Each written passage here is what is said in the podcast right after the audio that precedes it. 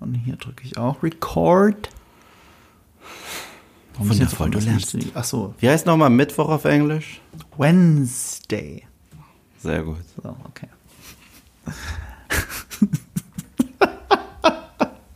Das war das Krasseste. Okay, okay, okay, okay. Ich muss, ich habe eine Begrüßung, die hat direkt damit zu tun, aber jetzt muss ich ganz kurz unser Vorgespräch mit reinnehmen, Yves. Da dachte ich nämlich, dass du mich verarschst. Also als ich das gehört habe, ich habe ja den Disclaimer nur davor, ich dachte, du verarschst mich. Ich, ich, dachte, ich, ich, dachte, ich, ich dachte ohne Spaß, dass, du, dass das eine Verarsche ist. Und ich so, hä, ist aber ein unlustiger Witz. So. Als ich, warte mal, als du das zum ersten Mal von mir gehört hast, dann hast du da nichts gesagt, weil du dachtest, das ist ein Witz, oder hast du da direkt was gesagt? Nein, du hast von mir nie das Wort gesagt und den Wednesday Ja. Podcast hast du ohne mich aufgenommen. ja, genau. Und, äh, und ich habe reingehört. Und das Erste, was du sagst, hey, ich habe in meinem Leben lang immer das falsch ausge... Ich so, ist nicht sein Ernst. Das ist, ist gerade ein Witz. Ich verstehe ich verstehe die Punchline nicht. So. Ja, es ist witzig, dass du jetzt gerade sagst. Du hast es gesagt, weil ich gesagt habe, gerade im Vorgespräch, okay, ich drücke jetzt Record. Und das muss ich immer so betonen, weil ich habe immer dazu geneigt, Record zu sagen. Und du hast mich jedes Mal berichtigt und nach einem halben Jahr habe ich es endlich hingekriegt, Record zu sagen jetzt, jedes Mal. Aber ich muss mich zwingen. Der Fairness halber, meine ganzen Kollegen machen es auch und ich korrigiere sie nicht. So, weil ich habe es aufgegeben. Und jetzt kommt der Punkt, das ist ein bisschen mein Problem. Es ist eine Sache, äh, du hast ja bestimmt gesehen, dass ich ein äh, eher negatives Video zu Ahsoka schon gemacht habe. Ja. Und jetzt habe ich eine, F okay, ich muss ein bisschen weiter ausholen, aber ich fange an mit einer Frage an dich. Das war meine Anmoderation von Anfang an, bevor es hier so wild Wie du wurde. es aussprichst? Ja, genau, Yves. Es, Ja, du wie sagst- sagt man, nee, also- pass auf, pass auf, pass auf, pass auf, ich weiß, wie man es ausspricht, aber die Frage ist, wie spricht man es im Deutschen aus? Sagen die Deutschen in Clone Wars, Rebels, Tales of the Jedi und der Serie Ahsoka, sagen sie, und das ist meine Frage an dich, Yves, von dem ich weiß, dass es nur auf Englisch schaut, sagen sie Ahsoka oder sagen sie Ahsoka? Weder noch. Also erstens, selbst auf Englisch sagt, sa benutzen sie das A und sprechen es Ahsoka aus. Okay, Okay, siehst du, ich kann es immer noch nicht. Und zweitens merke ich generell, ohne dir da zu nahe treten zu wollen, du hast eine scharf-S, weich-S-Schwäche. Ja. Das heißt, du sagst immer Ahs- Ahsoka, genauso wie du manchmal Sony sagst anstatt Sony. Es ist Sony und es ist Ahsoka. Mit S und nicht mit S. Ich höre bei Sony nicht mal den Unterschied. Warte mal, ich sag Wie, also, Sony. Äh, äh, ja, jetzt hast du scharf. Sony, jetzt hast du Sony Jetzt hab ich's gesagt, richtig gesagt. scharf. Genau, aber, Aber ich, sehr, ich sehr schwöre, ich sag immer Sony. Nein, du, du sagst andauernd Sony. Sony. Andauernd. Okay, das mache ich aber Sony. wirklich versehentlich, weil wenn ich mich drauf konzentriere, sage ich Sony. Mit Ich ganz weiß, scharfem aber, aber, aber es gibt viele Leute, die dieses weich-scharf-Problem haben. Mhm. Die, äh, es gibt auch Leute, die diese BP-Schwäche haben. Das heißt, die sagen anstatt Brot, Brot. Du, ich habe ja wirklich eine ganz besondere Schwäche wegen dieser Wednesday-Geschichte. Äh, oder nicht nur seit dieser Wednesday-Geschichte, aber da wurde es richtig offiziell für jeden hörbar. Ähm, ich habe jetzt gerade eben, habe ich mich versucht zu bemühen, statt Ahsoka, wie ich es die ganze Zeit seit Jahren sage, und ich habe sie auch schon auf Englisch gehört vorher, oder auf Deutsch, ich sag immer Ahsoka und ich habe mich jetzt bemüht, Ahsoka zu sagen und jetzt sagst du mir noch mal, das ist auch falsch. Es ist Ahsoka. Soaker. Ahsoka mit scharfem S. Ja, ja, so wie ein Super Soaker. Okay. Kennst du noch einen Super Soaker? Du kommst aus den Oh, 90s. ja, ja, weißt, ja natürlich habe ich einen Super Soaker gehabt. Ahsoka. Okay, jetzt pass auf. Wie sagen es die Deutschen in Clone Wars, in der deutschen Synchro? Ich habe extra nachgeschaut, weil mich das nicht Keine losgelassen hat, ob ich es richtig ausspreche oder nicht. Keine Ahnung. Ahsoka. Ahsoka. Sie sagen so, aber jetzt kommt der Punkt, jetzt habe ich in meinem Bekanntenkreis drauf geachtet, an, ich kenne Freunde, Hardcore Star Wars Fans, die Ahsoka sagen, so wie ich. Aber auch mit dem weichen S? Ja, Ahsoka? ja, wirklich. Oder zumindest klingt es für mich wieder so, weil ich ja offensichtlich kein Gehör dafür habe. Okay. Also ich kann nur für so V sprechen, da spricht man mit scharfen S. Ja, ist auch so. Also in der Deutschen auch, mehr oder weniger. Ich meine, gut, bei. Es kann natürlich sein, dass es hier und da vielleicht mal bei der Synchronregie durchgefallen ist, aber nicht, dass ich wüsste. Ich habe extra mehrere Folgen Clone Wars durchgeskippt nochmal, um die deutsche Aussprache zu hören. Äh, aber ja, die Möglichkeit ist natürlich immer da, dass ich es falsch vortrage. Also es ist Ahsoka. Und es hatte mich deswegen nicht losgelassen, weil bei 50.000 Views auf dem Video hat ein einziger als Totschlagargument drunter geschrieben. Da muss ich echt drüber nachdenken. Äh, ja, die Meinung ist ja egal, weil jemand, der Ahsoka nicht mal richtig aussprechen. Ahsoka nicht mal richtig aussprechen kann, der gibt, also sich nicht die Mühe gibt, das richtig auszusprechen, der hat zu wenig Mühe in dieses Video gesteckt. Und das ist natürlich ein doofes Totschlagargument, weil in diesem Video steckt Aber- mega viel Mühe, aber, Aber es ist ist halt geil. mein körperlicher, Sorry, sorry. mein Gebrechen, dass ich das nicht aussprechen kann. Ah, ist trotzdem ein lustiges Argument. Ich find's, ich find's witzig. Ja, aber damit ist es dann vorbei, oder was? Alles, Ja. was inhaltlich passiert ist. äh, Ich meine, das ist ja eh egal, ne? Du kannst ja alles, was ich sage, gerade bei Kunst, es geht ja um Kunstkritik, kannst ja alles äh, äh, gut, schlecht finden, du kannst dagegen, dafür argumentieren. Das ist ja wurscht. Aber jemand die Arbeit absprechen, die Mühe an dem Video, das finde ich einfach frech. Es ist auch frech, aber sowas sehe ich in letzter Zeit häufiger. Aber das ist, das ist ein ganz anderes Thema. Also wie mittlerweile, ähm, es gibt Witz, es ist ganz witzig. Es gibt Kunstkritik und es gibt Kritik an der Kritik. Mittlerweile. Das ist auch noch mal ein, ein ganzes äh, Umweltsystem geworden, quasi. Ist ein ganzes Ökosystem, ist äh, nicht Umwelt, ist ein ganzes Ökosystem geworden. Und dann sagt, äh, was was ich am meisten liebe, ist mit, du hast es nicht verstanden. Das liebe ich total. Also ich finde, ohne irgendjemandem zu nahe treten zu wollen. Und ich erneut, jeder kann mir sagen, ich mag dich nicht, ich mag deine Fresse nicht, ich mag deine Videos nicht, ich mag die Art und Weise, wie du sprichst nicht, ich finde deinen Humor scheiße. Finde ich alles okay, es ist alles valide. So. Ich, ey, ich auch, ich mag auch ganz vieles davon nicht, was das ist alles eine valide Meinung, weil das ist ja das ist alles eine Meinung, valide die man- Meinung, weil das ist subjektiv, wie Ja, kommt's bei genau. dir an? Gefällt's dir, gefällt's dir nicht? Und ich, ich nehme mir gar nicht raus, äh, jedem gefallen zu wollen. Oder das zu können überhaupt, weil das kannst du ja gar nicht. Ich meine, probier jeden zu befriedigen und du befriedigst niemanden. So. Und ähm, aber dieses Du hast es nicht verstanden, das ist so, ach so, und hätte ich's verstanden, hätte ich's gemocht. Ah, daran liegt. Das impliziert ja immer, dass man selbst verstanden hat. Das heißt, man Genau. selbst ist schlauer. Das ist ein Ad hominem-Argument. Ja, genau. Und, und, äh, und es kommt dann manchmal zu Filmen, wo ich mir echt sage, also wenn ich den nicht verstehe, schaffe ich es aus dem Kino nicht raus, ohne mich zu verletzen. Weißt es geht jetzt nicht irgendwie um das Ende von Stanley Kubricks 2001 A Space Odyssey. Ein Film, der bis heute noch kaputt analysiert wird, wo Kubrick selbst gesagt hat, ah, das hatte ich nicht gemeint. Ah, das hatte ich. Nein, es geht um den neuen Marvel-Film. Weißt du? So, also, äh, da gibt's, da gibt's kein, keine, kein Interpretationsspektrum, okay? Das ist, die Leute sagen dir, was passiert, obwohl du es siehst. Und dann sagen sie es sich nochmal.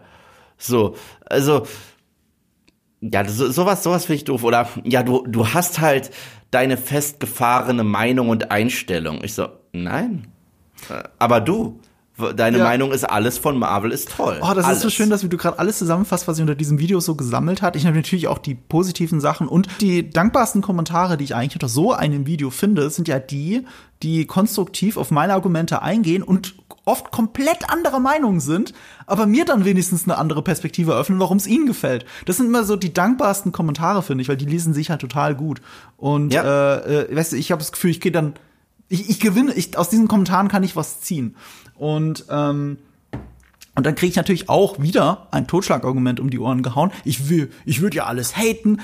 Übrigens auch ein beliebtes Argument. Ich glaube, ein, zwei, dreimal ist es gefallen. Äh, seit du mit Eve zusammenarbeitest, hatest du alles. Und dann habe ich so, Mann, ist das wahr? Und dann habe ich wirklich, jetzt pass auf, ich habe wirklich auf meinem Kanal geschaut. Ich musste 22 Videos zurückgehen, um ein anderes negatives Video zu finden als das. Und es war nicht mal Star Wars, es war die Ringe der Macht. Und die Ringe der Macht ist ja wohl objektiv nicht das allerbeste auf der Welt, wenn die meisten Zuschauer, die es gesehen haben, wieder rausgedroppt sind äh, nach den ersten paar Folgen. Also es gefällt vielen Leuten nicht. Da kann man das schon mal schlecht finden. Und äh, wenn ich noch GigaTV meine Videos da auch noch mit dazu rechne, das sind dann über 30 Videos. Ich muss fast ein Jahr zurückgehen, um ein anderes negatives Video zu finden. Also ich, so ein krasser Hater kann ich ja gar nicht sein. Trotz dir, Eve. Das ist halt das Fiese. Also das, das lastet mir so krass an, das ist unfassbar.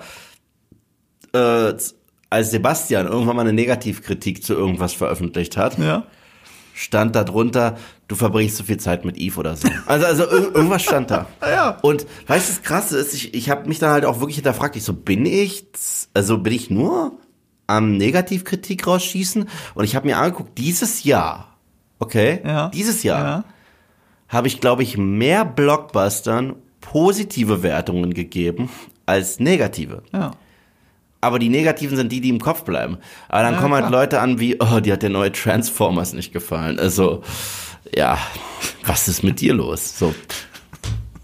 Ey, ich war der Einzige, der sogar gesagt hat, Ant-Man 3 ist jetzt nicht komplett scheiße. Ich habe gesagt, ich fand den ganz okay für das, was er war. Das, war ich, weißt du? Daran erinnert Weißt, sich weißt, niemand. weißt du, wo wir uns wirklich gleichen? Wenn wir etwas scheiße finden, dann hauen wir aber richtig drauf. Und zwar, wir hören einfach nicht auf. Also machst du halt acht Videos über Skihike, obwohl du genau weißt, wie du es findest, anstatt aufzuhören, es zu gucken. So Ja, nach dem Motto. Ne? Das obwohl. Fern, obwohl Fairness habe, ich habe mich diesmal sowas von zurückgehalten mit Barbie. So, ich habe mich so zurückgehalten. Ich hab, also, ich hab's gewagt, meine Meinung auf Letterbox rauszuscheißen. das ist krass, dass du das ist 2023 noch tust. So, aber äh, ich sag mal so, meine Flop 10 kommt eh am Ende des Jahres. Ich glaube, wir haben einen Gewinner. Aber okay. Wir werden am Ende des Jahres nochmal darüber reden. Da werden wir noch mal richtig abhaten. So, und diese 10 Minuten Einleitung hat tatsächlich insgesamt mit dem zu tun, worüber wir heute reden werden. Herzlich willkommen bei Nerd und Kultur. Wir reden über, und ihr habt's rausgehört, äh, Ahsoka, äh, Folgen 1 bis 3 von 8. Ähm, wir werden natürlich jetzt hier erst spoilerfrei darüber reden, wie wir die Serie eigentlich finden. Das wird sehr viel zu tun haben mit dem, was wir gerade gesagt haben. Und dann werden wir im Spoiler-Part über die einzelnen Figuren reden, wie wir sie in den ersten drei Folgen wahrgenommen haben, was es impliziert für alles, was danach noch passiert. Und ähm, auch ein bisschen noch mal damit spoilerhaft begründen, warum wir in dem spoilerfreien Part die Serie fanden, wie wir sie fanden. Eve, wie fandest du denn Ahsoka? Ahsoka. Besser als du. Ja. Ähm, das ist keine Kunst. Wow, was? Ähm, naja, äh, du fandst es halt ziemlich lahm. Ich fand's lahm und langweilig, aber nett. Dieser Nett-Part Ja. wird gerne übersprungen, wenn es darum geht, was meine Meinung zu Ahsoka ist. Ich mach's jetzt kurz, okay? Was wahrscheinlich eine Lüge ist, weil was mache ich schon kurz. Aber ähm, ich, ich bin großer, ich muss halt dazu sagen, ich bin ein großer Clone Wars und Rebels Fan. Ein großer Clone Wars Ja. und Rebels Fan.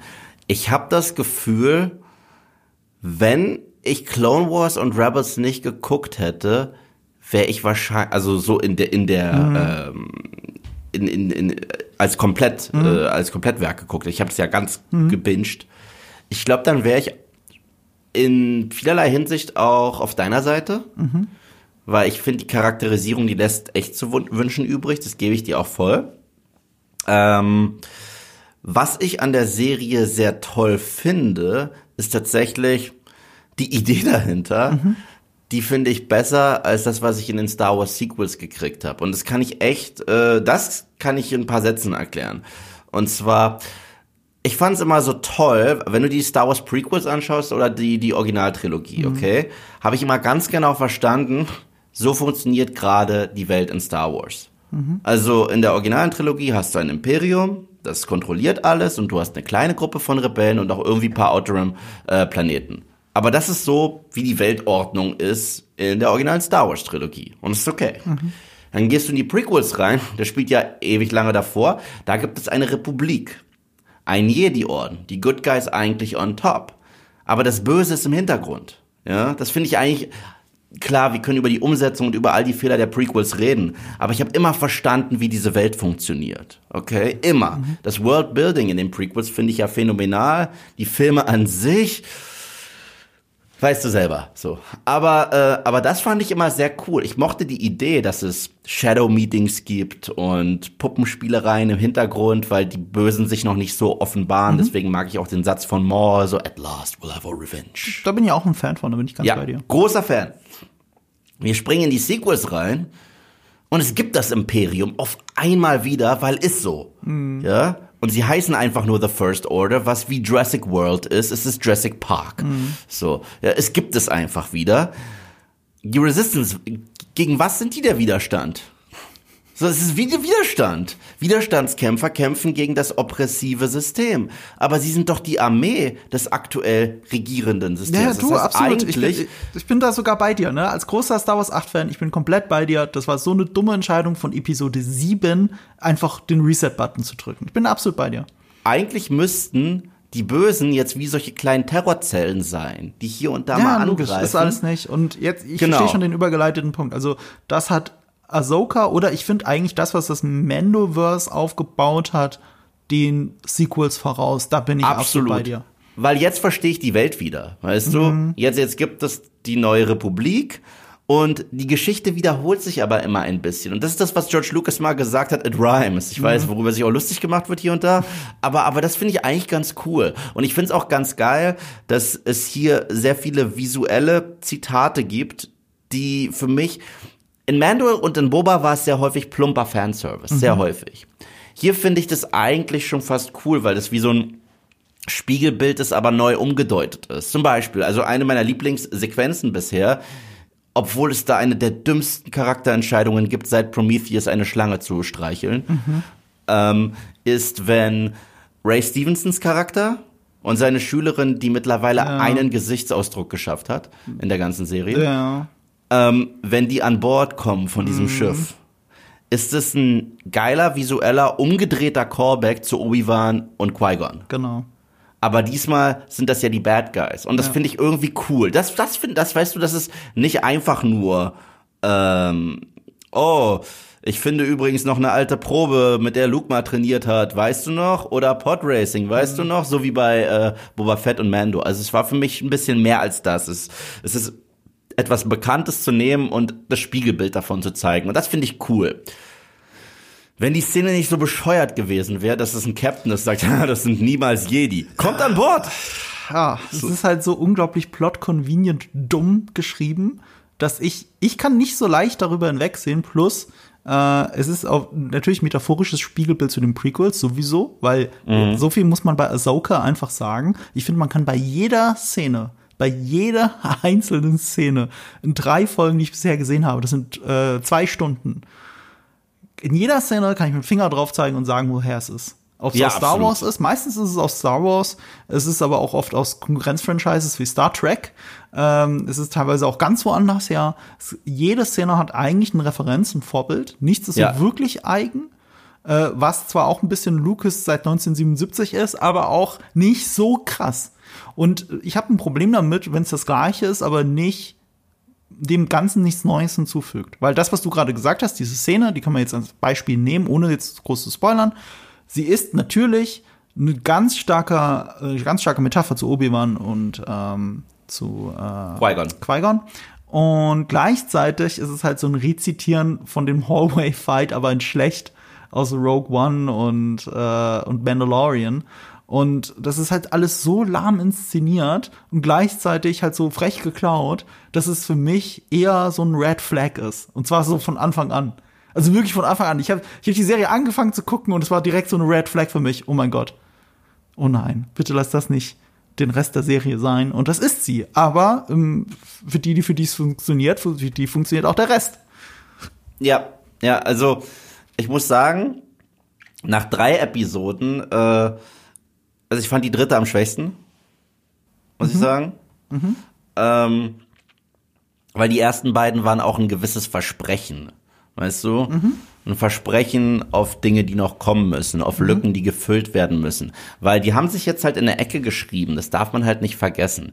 Sie haben sich mehrfach in der Ecke geschrieben. Einmal, indem sie gesagt haben, Ahsoka ist im Grunde genommen Rebel Season 5. Ja. Damit haben sie sich in der Ecke geschrieben und jetzt müssen sie committen. Jetzt müssen sie diesen Figuren gerecht werden, die wir kennen, so ein bisschen auch die Blanks füllen, die wir jetzt haben zwischen Return of the Jedi und jetzt, weil warum haben wir sonst diese Serie? Und auf der anderen Seite, es kommt jetzt eine gigantische Bedrohung auf uns zu in Form, ich glaube sogar eines Kinofilms, der ja Mandoverse der Film Ja. sein soll. Mando Ja. Avengers, wie ich es nenne. Genau, Mando Avengers, vielleicht ist dann auch Boba Fett, wenn er nicht gerade wieder baden geht. Und, ich garantiere dir das. Ähm, er wird so fett baden. Und äh, das Ding ist, Also nicht das Baden, ich habe gemeint, dass er dabei ist. ja, ja. Aber die Sache ist die, jetzt frage ich mich halt auch jedes Mal, wenn so eine Riesenbedrohung ist. Und wir haben ja immerhin, und das ist kein Spoiler, weil man das im Trailer sieht, wir haben zwei Leute mit Lichtschwertern, die böse sind. Das ist, okay. Ja. Wo ist Luke Skywalker? Warum ist er nicht aktiv? Weil Ahsoka kennt ihn. Ich sag dir, warum es ist. Und das ist meine Antwort darauf, warum ich Ahsoka als Serie nicht so gelungen finde, weil es fucking Secret Invasion ist. Ohne dass sie es aussprechen, ist es dasselbe Prinzip aus dem MCU. Du hast wieder einen Eintrag, der nur ein Teaser für das viel größere Zusammenkommen später ist. Und, und dieser Eintrag darf nicht so sehr von dem, was sonst drumherum passiert, obwohl er damit zu tun hat, verändert werden oder geprägt sein und deswegen müssen fucking Secret Invasion Samuel. Jackson die ganze Zeit sagen, ja gut, also die Avengers, äh, nee, das muss ich alleine machen. Das ist meine einzige Begründung. Ja, das muss ich alleine machen. Ja, aber äh, also ich finde, es ist ein bisschen zu gemein, weil Secret Invasion war wirklich, wirklich nicht gut. Darum geht's nicht. Es geht nicht darum den Ver- äh, Vergleich, was gut oder schlecht ist. Ich finde das auch besser als Secret Invasion. Das will ich nicht sagen über Ahsoka. Aber die Funktion ist dieselbe. Ja, ja, aber das ist halt erneut, da haben sie sich in der Ecke geschrieben, weil für mich braucht Star Wars kein Cinematic Universe. Ich denke Star generell. Wars ist das Cinematic Universe, hätte ich gesagt. ja, ja, aber, Aber ja, nicht aber ein Cinematic Universe in einem Cinematic Universe. Genau, genau. Das ist das, was ich meine. Ja. Ähm, als damals äh, das überhaupt losging mit der ersten Disney-Präsentation, mit der allerersten, äh, da habe ich ein bisschen mit den Augen gerollt. Da hieß es, wir haben Episode 7 von JJ, dann haben wir den, im nächsten Jahr Rogue One, A Star Wars Story. Ich so, hä? Also ist es der Text aus A New Hope als Film? Okay. Dann haben wir Episode 8 von Ryan Johnson. Dann. Ah, ist der Scheiße. So, dann haben wir Solo A Star Wars Story. Ja. Ich so, wer braucht das denn? So, also wirklich, es ist also auch so geil, du killst gerade Han Solo und dann gräbst du ihn wieder aus, um zu sagen, übrigens, so war seine, äh, willst du mich verarschen? So, und, und dann hast du Episode 9 von Colin Trevorrow, aber in den Startlöchern steht halt noch, Lando kriegt seine eigene. Wer braucht denn das? So, und, und dann, aber es wird auch Mandalorian geben. Ich so, uh, ist das Boba Fett und ihr nennt ihn nur nicht so? Oh, es ist doch nicht. Oh, es gibt Boba Fett in Mando. Und da gibt's auch Ahsoka und Bo-Katan. Lass mich ra Oh, die kriegen auch alle ihre eigene. Oh. Das ist ja wie bei Marvel. So, weißt du? Äh, Und ich sag's mal so. Wie man jetzt zu den einzelnen Disney-Projekten steht, gut, schlecht, ist, ist mir wirklich, und ich sag das so ehrlich, wie ich es meine, ist es mir wirklich scheißegal, ob ihr was mögt, was ich nicht mag oder umgekehrt. Es ist mir wirklich scheißegal. Aber früher eine Sache hatte Star Wars, was es definitiv verloren hat, und das sogar während der Prequel-Ära, und das war Momentum. Was ich damit meine ist, zwischen den einzelnen Filmen sind immer drei Jahre vergangen. Und es waren drei Jahre, selbst wenn der letzte Film nicht gut war, die Leute im Internet verbracht haben, spekuliert haben, sich richtig gefreut haben. Dann wurde irgendwann ein Teaser gedroppt und es war ein Event, ein neuer Star Wars Film kommt oder ein neues Star Wars Projekt kommt. Jetzt haben wir jedes Jahr so viel und so viel davon kann man halt auch nur bezeichnen als Content. Und ich bin kein Fan von dem Wort Content für äh, Serien und Filme, wenn sie denn wirklich gute Serien und Filme sind. Und das sagen wir als Content Creator. Das sagen wir, ja, äh, aber ich würde ja niemals wollen, dass jemand meine Videos, die ko wirklich Content sind, Ja, genau. vergleicht mit einem Film. ja, der, richtig. Genau, Genau. deswegen. Ja, Content ist das, was ich raushaue in der Woche, aber wenn ein Film nur so lange braucht wie das, was ich für ein YouTube-Video brauche, oh Gott, oh Gott, da will ich ja nicht sein. Und ähm, und seitdem ist dieser Wow-Effekt weg. Weißt du, Marvel hat davon gelebt. So to be continued, to be continued, to be continued. Und die Leute haben es auch gegessen und geschluckt, solange es denn gut war. Dann kam Phase 4 und die Leute haben so ein bisschen mehr und mehr die Schnauze voll, weil die neuen Figuren nicht funktionieren. Aber willst du damit sagen, dass du Faden bei. Ahsoka keinen Wow-Effekt hast? Oder hast du endlich wieder einen Wow-Effekt? Ich habe keinen richtigen Wow-Effekt. Den habe ich schon lange nicht mehr. Dieser richtige Wow Star Schon Wars. lange nicht mehr? Also selbst bei Andor nicht? Weil das war mein letztes Wow bei Star Wars und das ist ja auch nur neun Monate her. Ich fand Andor wirklich super. Ja. Aber weil es so viel inflationären Content gibt, dieser absolute Wow, also ich sag mal so, der Wow-Effekt war eher, wow, das ist ja wirklich gut. Ja? Aber letztendlich, es ist nichts, worauf ich lange gewartet habe, wo ich entgegengefiebert habe, wo ich gesagt also, habe, also da fehlt ja aber das drumherum. Also nicht genau, am selbst. genau, also, also, sondern also es, der es fehlt der, drumrum. es fehlt der Event-Charakter. Es fehlt der Event-Charakter. Weil wenn du so viel Content hast und dann ausnahmsweise mal was wieder richtig gut ist, sagst du, das war geil. Das ist das Event-Charakter ist ein guter Stichpunkt, weil ähm, das, das ist ja auch abhängig von uns allen. Ne? Also Yeah. man hat es ja auch bei Andor gemerkt. Äh, äh, guck mal, wir merken es ja ganz leicht, wenn wir einfach nur einen Post auf Social Media machen. Mhm. Bei Andor gab es eine eingeschworene oder gibt es eine eingeschworene harte Fanbase, zu der wir auch gehören, aber die ist halt relativ klein. Mhm.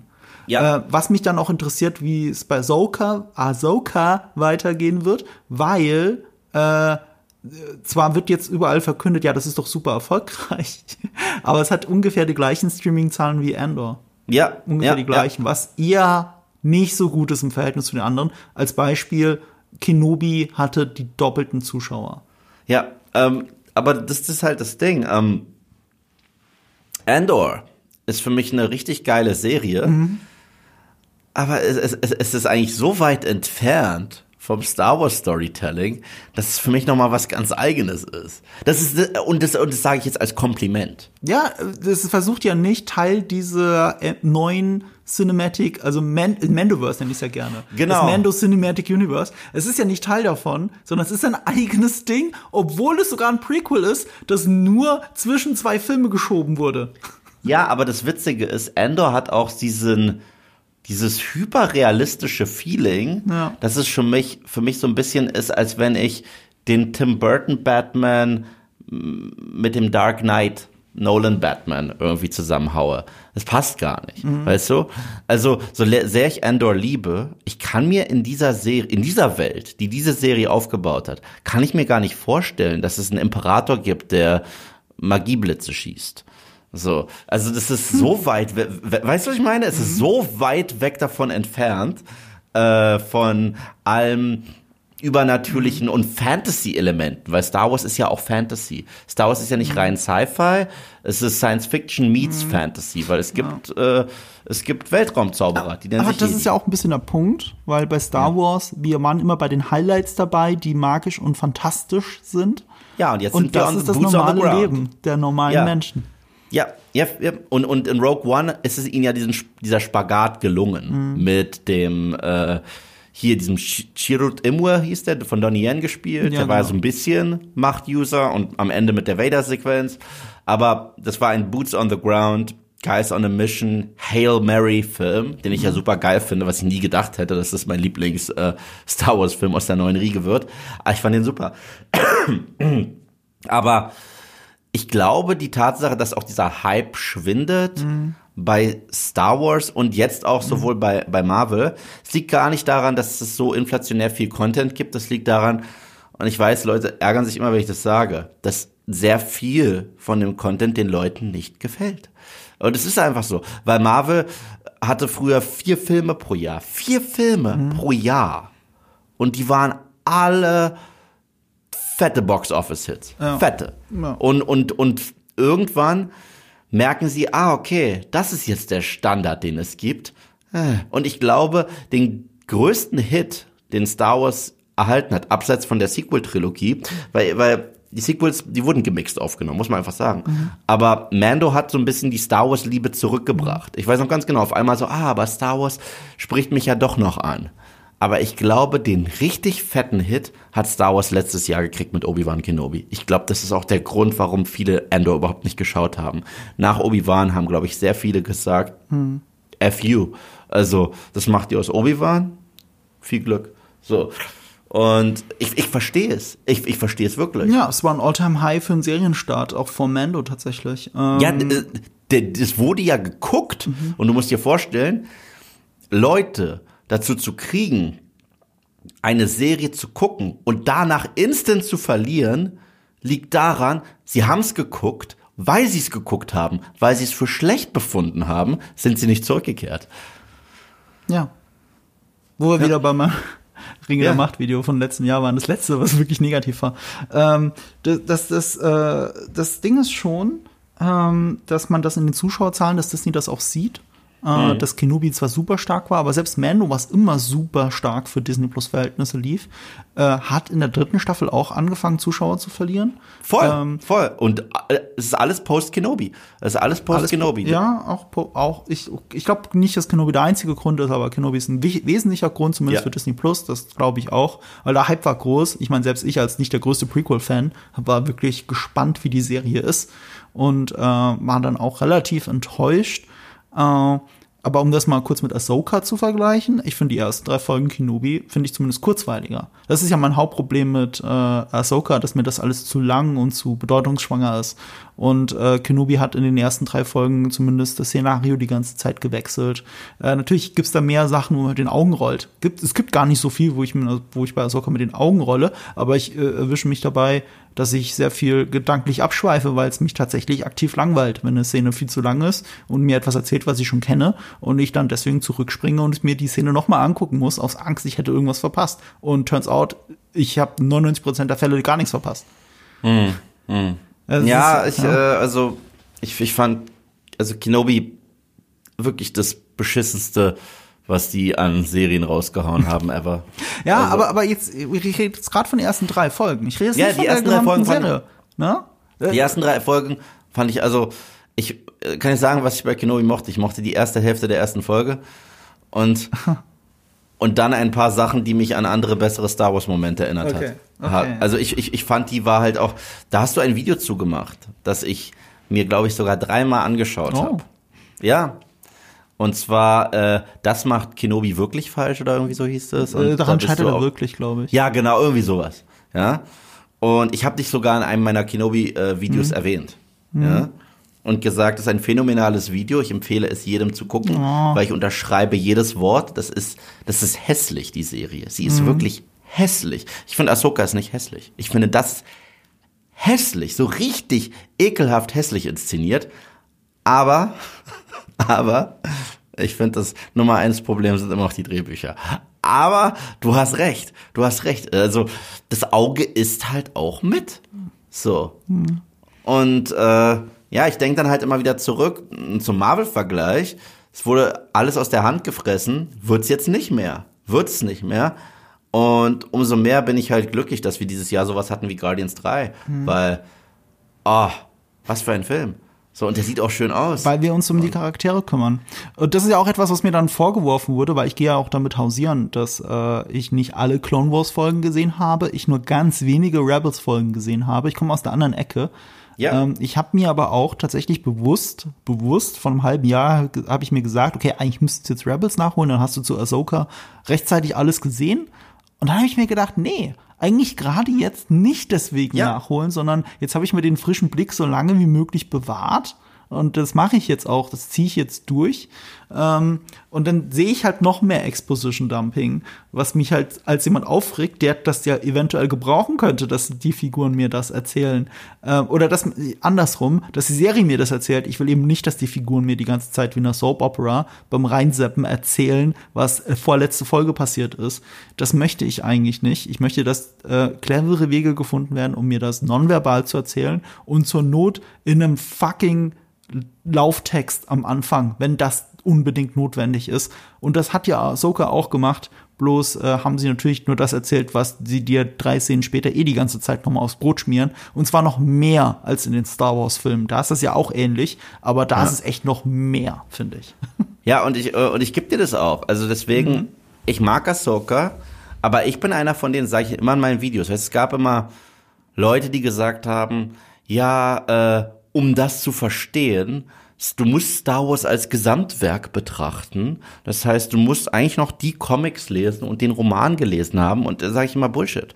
Also, wenn ich einen Film nicht genießen kann, ja, ohne drei Sticker-Alben, fünf Comics, die Rückseite einer Cornflakes-Packung und so weiter gelesen äh, zu haben, dann ist es kein guter Film. Ja. Ist es nicht. Das ist die Aufgabe von diesem Extended Universe, das drumherum existiert, den Film sogar noch besser zu machen. Genau. Aber der Film selbst muss ja für sich funktionieren. Ja, also ich verstehe diese Erklärung, ja, also diese Art zu argumentieren funktioniert für mich für, wenn du eine klare Trilogie hast, ja, also das heißt, Empire Strikes Back funktioniert nicht, wenn du den ersten Teil nicht gesehen hast. Das macht Sinn. Ja? Diese drei Filme gehören zusammen. Ja. Und wenn du bei Return of the Jedi einsteigst, bist du natürlich ein bisschen lost, weil es der dritte Teil einer Trilogie ist. Okay. Das gleiche bei den Prequels. Die müssen au- auch irgendwo auf eigenen Beinen stehen. Tun sie auch irgendwo, weil sie von Anfang bis Ende eine Story erzählen. Die Sequels sind Tauziehen. So, ich will das, ich will das. Okay, es ist, äh, was Das ist ist das? So, ja. Und ähm, und und äh, gerade bei den Sequels, da habe ich ja all diese Fragen gestellt. So nach dem Motto, aber woher kommt denn dieses Imperium? Äh, ja, liest den Comic und das und das. Nein, nein. Ich habe auch ein Privatleben so. Also ich habe jetzt, ich habe jetzt Geld gezahlt für ein Kinoticket. So, ich habe jahrzehntelang Star Wars verfolgt. Und jetzt muss ich mir irgendein scheiß Comicheft kaufen, damit dieser blöde Film irgendwie Sinn ergibt? Nee. Also, weißt du, es gibt ein Wort dafür. Scamming. Weißt du? Es gibt so, so. Äh, lass mich noch kurz über meine persönliche Verbindung zu Ahsoka reden. Und zwar, ähm, gerade weil ich nicht alle Clone Wars Folgen gesehen habe. Ich habe mich an die Kotaku Watchliste gehalten und da habe ich auch noch nicht alle durch. Aber es ist auch eine sehr umfangreiche Liste, die die äh, wahllosen Folgen ja teilweise, weil die im Fernsehen, die wurden ja fürs Fernsehen zuerst produziert, die Ja, wurden ja. ja in sehr wirren Reihenfolgen oft released, weil die Folgen erst so und so fertig geworden sind. Und wenn du halt 20, wenn du pro Staffel irgendwie 20 Folgen rausjagen musst, die irgendwie schnell versendet werden müssen, dann äh, kommen die Sachen in einer komischen Reihenfolge raus. Und teilweise liegen ja ganze Staffeln zwischen Handlungssträngen, die zusammengehören. Ähm, deswegen kann ich so eine Watchliste empfehlen, wie die von Kotaku. Und anhand dessen habe ich Clone Wars gesehen. Und äh, was mich aber, es gibt ja dieses berühmte Vorurteil von Clone Wars. Und dem bin ich auch erlegen, als ich noch jung und dumm war. Nämlich dieses, äh, Clone Wars ist ja eine Kinderserie. Und das war es ja auch ehrlich gesagt zuerst, aber das hat sich jetzt zu was sehr eigenständigen, schlauen, cleveren, emotionalen und wirklich gut inszenierten entwickelt. Und ich brauchte, wie so viele Star Wars-Fans, so diesen kleinen Erweckungsmoment. Und das war nicht, dass ich die erste Folge Clone Wars einfach gesehen habe oder den Film oder was auch immer, sondern ich habe irgendwann beim Zappen, ähm, ich glaube Pro 7 war es. Es lief auf Pro 7, lief immer Clone Wars. Clone Wars. Und ich habe drauf gesappt und ah, schon wieder Clone Wars. Ach, lässt du mal laufen, ne? Normalerweise habe ich immer weiter, weil es ist mir, ich habe schon ein paar Folgen versucht zu gucken oder habe sie sogar gesehen und es kam mir immer so kindisch vor. Und ich konnte es nicht gucken. Und dann gucke ich diese Folge und die war richtig gut. Und da gab es noch, glaube ich, eine Folge dahinter. Das waren eigentlich zwei Folgen, die ich gesehen habe. Die haben zusammengehört und die waren richtig gut. Blade Runner, äh, Bla- Blade Runner Elemente und am Ende äh, hat sich Ahsoka vom Jedi-Orden losgesagt. Und das war der Moment, wo ich mich ein bisschen in Clone Wars verliebt habe, weil das tatsächlich was zu erzählen hatte. Und das fand ich ja großartig. Das war ja eine gespiegelte Anakin-Story mit dem Unterschied, dass sich hier Anakin Skywalker rechtzeitig abgesetzt hat. So nach dem Motto. Und das Ja, ja. fand ich so toll. Ich habe natürlich erst sehr viel später erfahren, dass es ein Staffelfinale war und deswegen noch mal so gut war. Und natürlich mehrere Folgen, die zusammengehören. Und äh, eigentlich ist Ahsoka ja, es ist ja die Konstante durch die gesamten Clone Wars, ähm, weil sie quasi der Anakin Skywalker ist und die eine Figur ist, die ja eine Fallhöhe hat, weil wir nicht wissen, wie es mit ihr weitergeht. So, und Ahsoka bedeutet mir was. Ahsoka bedeutet mir durch diese eine Clone Wars Folge, die mich erst zu dieser Serie gebracht hat, so viel. Und äh, ich glaube, das ist auch ein Grund, warum ich die Serie nicht so toll finde, weil sie jetzt eine Obi-Wan-Mentor-Rolle einnimmt und nur noch rumsteht und höchstens ein bisschen an ihrem Pfad zweifelt, aber sonst weiter geradeaus geht. Ich glaube, darüber müssen wir im Spoiler-Part sprechen. Ich will nur darauf hinaus, dass ich mich auf diese Serie gefreut habe. Ja. Naja. Weißt du, worauf du dich auch freuen kannst? Auf etwas, was ich schon zweimal gesehen habe und bestimmt in meinem Leben noch mal ein drittes Mal sehen werde? Ich habe es jetzt nämlich auch ein zweites Mal gesehen. Und zwar Harry Potter und das verwunschene Kind und damit Werbung. Ja, weil du warst wieder in Hamburg und hast wieder das Stück gesehen. Erzähl mal, Yves. Ja, also ähm, wir hatten ja schon mal darüber gesprochen. Wir waren letztes Jahr im September. Wir waren letztes Jahr im September zusammen in Hamburg und haben das Stück gesehen, das erste Mal. Äh, das war in der längeren Fassung. Wir waren ja beide damals komplett hin und weg von dem Stück. Ah. Also wir haben ja direkt dann noch ähm, aus der aus der Lobby, aus dem Foyer, äh, eine Insta-Story gestartet. Stimmt. Und darüber geredet, was uns gefallen hat. Äh, wir hatten echt Redebedarf. Wir haben uns dann nachher noch, auch als die Kameras aus waren, haben wir uns noch in eine Bar gesetzt und dann darüber geredet. Haben uns auch immer noch so Fragen gestellt, wie haben sie denn das gemacht? Weil ein paar Sachen da wortwörtlich magisch sind. Und du warst dann bei der neuen Fassung letztes Jahr. Äh, war das letztes Jahr? Warte mal, das war dieses Jahr, oder? War es dieses Jahr? Das war dieses Jahr. Ich war dieses Jahr noch mal drin. Ich weiß nicht, wann du da warst. Du musst es besser wissen, wann Ja, du da warst. ich, ich müsste jetzt noch also mal genau nachschauen, gut, aber ich aber ich es habe deinen Kalender Frühjahr. nicht vor mir. Äh, In der neuen Fassung mit dem alten Cast allerdings noch, muss man dazu Genau. sagen. Weil es ist ein Theaterstück, es läuft schon eine Zeit lang und wie es bei Theaterstücken üblich ist, wird dann irgendwann der Cast fast komplett ausgetauscht. Ja. Und das ist auch ein Grund, warum ich es noch ein drittes Mal sehen will. Nicht nur, weil ich es so magisch finde, sondern Mhm. äh, weil tatsächlich mich interessiert, wie das passieren wird, weil, also so gefühlt ein paar meiner neuen Lieblingsfiguren aus dem gesamten Harry Potter Universum habe ich jetzt in diesem Stück gesehen. Weil mir mir jemand vorher erzählt hätte, dass ich ausgerechnet Malfoy und sein Sohn also wirklich, also dass das meine zwei Scene-Stealer dieser Geschichte sein werden, das hätte mir vorher niemand erzählen können. Und es lag eben auch am Cast. Das war fantastisch gespielt. Ja, ja, und äh, ich habe es jetzt mit dem neuen Cast gesehen. Und du weißt, wie hin und weg ich von dem anderen Mhm. Cast war. Ich muss trotzdem sagen, es ist wirklich cool. Es ist wirklich Ja? cool. Und ich will, ja, es, ist- es, ist, es ist wirklich, wirklich äh, geil. Die Story ist nach wie vor von Harry Potter und das verwunschene Kind. Äh, es ist eine Fortsetzung Ja. von den Romanen oder den Filmen, je nachdem, woher ihr kommt, bei dem Harry Der Potter achte Teil Universum. eigentlich. Es ist der achte Teil.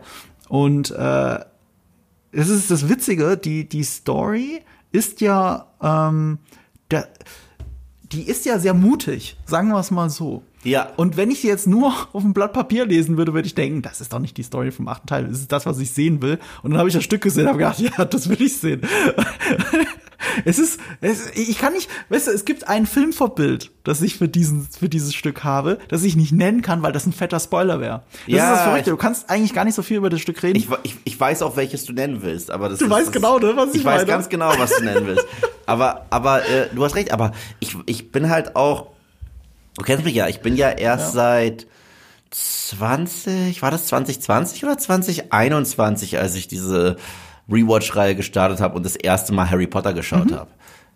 Irgendwie entweder 2020 oder 21. Das, ist, das war der Start von dieser ganzen Rewatch-Kiste und Eve schaut zum ersten Mal Harry Potter, weil ich bin damit nicht groß geworden, muss ich halt sagen. Ich bin nicht mit Potter groß geworden. Ich habe die nie im Kino gesehen, ich habe die Bücher nie gelesen. Das, ich habe es gemacht, um es den Fans zu geben, weil mich immer wieder gefragt wurde, wann redest du über Harry Potter? Okay?